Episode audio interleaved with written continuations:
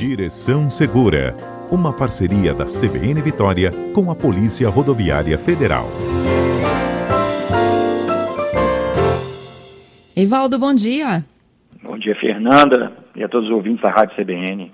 Olha, eu tenho aqui um bocado de dúvidas para você hoje, hein? Não é, Fernanda? Está acumulando. Vamos lá, e nós estamos com o tempo contado, mas a gente vai conseguir atender. Vou começar pela Mônica. Carteira de habilitação do filho venceu em fevereiro deste ano. O que ela faz a partir de agora? Fevereiro deste ano, né? Então ela está. É, esse prazo de vencimento, né? No caso de renovação, está prorrogado, né? Devido àquela suspensão do atendimento, os prazos estão é, em suspenso, né? Estão prorrogados.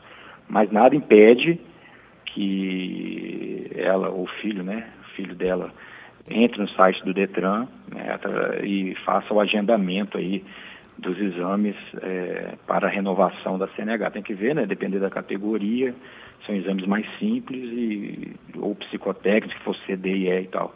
Mas, é, num primeiro momento, ele pode estar dirigindo tranquilo, né, numa, a fiscalização está observando essa, esse, esse prazo que foi que está em suspenso, né, que é a renovação uhum. está sendo feita é, facultativa, não obrigatória, né? É o caso dele. Ele pode buscar o serviço através do site do Detran ou aguardar uma nova portaria, né, restabelecendo aí os prazos no futuro próximo. Fernando, ainda não está definido, o prazo é indeterminado no momento. Ok. Vamos para o Josuel, ele está perguntando se com relação ao documento de veículo, se houve prorrogação de prazos também ou alguma mudança. Olha, eu tenho uma informação, né, não, não oficial, né, algumas, a gente fez algum um ofício ao Detran, mas a resposta ainda não veio, mas é, parece que houve uma prorrogação, no caso, uma, uma alteração nos prazos de vencimento de PVA para os próximos meses de julho, agosto e setembro.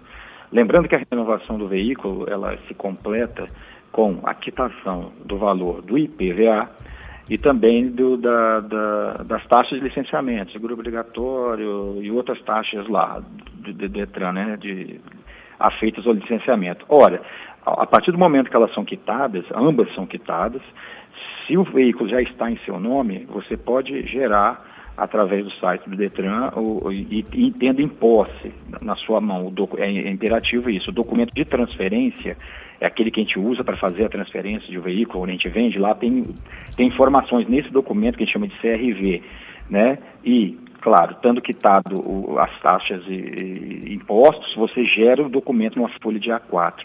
Então, quem, em relação ao documento do veículo, quem já possui, vai é, licenciar, mas não vai transferir ou mudar de proprietário, é só fazer isso. Vai, é quitar, né, que agora é, todo, todo as taxas nós, nós temos que gerar no site do Detran mesmo, entrando no site você gera as taxas, gera lá o boleto. E você quitando IPVA e as demais taxas, lembrando que IPVA para veículos com mais 15 anos de uso, acho que é isento, então seria só as taxas de licenciamento.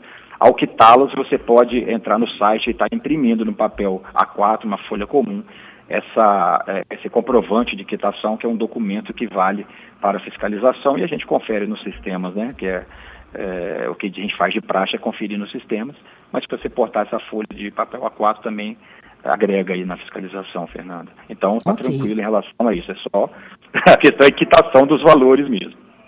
Tá. E aí, uh, o Oliveira, ele pergunta sobre a postergação do processo de reciclagem. Esse não pode ser adiado, não é mesmo? Olha, é, a reciclagem ela é pedida, vamos dizer assim, exigida com, é, como uma, uma necessidade por uma, normalmente por suspensão, né, da CNH. Se ele já cumpriu a suspensão, quer dizer, o período de suspensão e que é, pede que após cumprir ou durante é, o cumprimento da suspensão você tenha que fazer uma uma reciclagem, né, que era oferecido também numa modalidade online, né, não necessariamente presencial, aí você, é, é, estando fora do prazo, já tem sido o prazo de, de, valida, de, perdão, de punição, né, de suspensão da CNH, se você não a entregou né, para fazer o cumprimento, porque a gente entrega e cumpre e depois reaver. Se você não entregou, você eh, não terá CNH suspensa se você for flagrado, mas se há essa pendência, essa pendência ainda vai estar no seu prontuário, né? na, na, na hora da consulta será um problema porque né, não está totalmente legalizado. Se o Detran é, colocou é, esse serviço no rol de, de, prorrogação, é uma situação. Agora, se tiver, tivesse sido oferecido, aí é, uma, é um outro problema. Mas é, carece, nós carecemos de uma posição do Detran em relação a isso, se esse serviço também está no rol ou não do, dos prazos é, que foram é, prorrogados, Fernando, agora, né, desde, na, desde o último mês de, de março, agora, quando eles pediram essa prorrogação de prazos, né? Tem que saber se isso está incluso ou não. Mas essa aí é a questão que ele procure fazer. Se ele, se ele não está sendo oferecido, isso tem que ser explicitado pelo órgão executivo, no caso do Detran, para que não ocorra injustiças, né?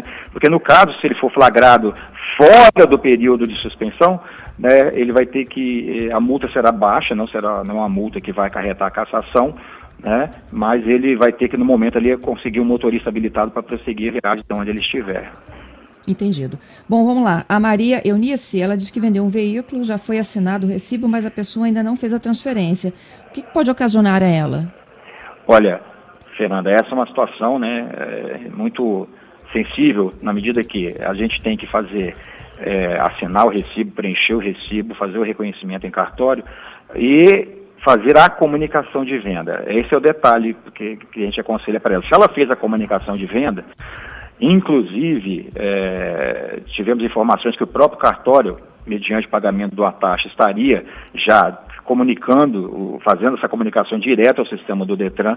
Não sei se isso está vigindo, mas é, é, parece que já era uma possibilidade, claro, mediante o pagamento. Se você não comunicar ali ao cartório, o que, que você faz? Você pega a documentação e vai a uma agência do Detran e comunica a venda. Se a Maria Onice fez a venda, é, preencheu todo o, o, documento, reconheceu firma dela e do comprador e fez a comunicação, não ocasiona nada para ela. Desde a da data em que ela fez a comunicação, ela não tem nenhum problema, ela não precisa ficar preocupada. Agora, se a comunicação não foi feita, né, e dependendo do prazo, né, que tem um prazo para a pessoa fazer a transferência, inclusive esse prazo para fazer a transferência também está dilatado nesse rol de serviços aí que estão em suspenso. Então tem que ver qual foi a data para que se tenha uma ideia de se poderá ter, haver problema para ela como vendedora ou não. Agora, a segurança, né, a, o que deve ser feito de maneira a não correr nenhum risco é a comunicação de venda. É primordial. Faça a comunicação de venda e fique tranquilo, porque a responsabilidade, qualquer ato, multa, qualquer ação, passa a ser do da pessoa que está qualificada ali no, no, no CRV, né, qualificado como comprador. Isso não há uhum. dúvida. Fez a comunicação, a sua segurança é total nesse sentido, tá?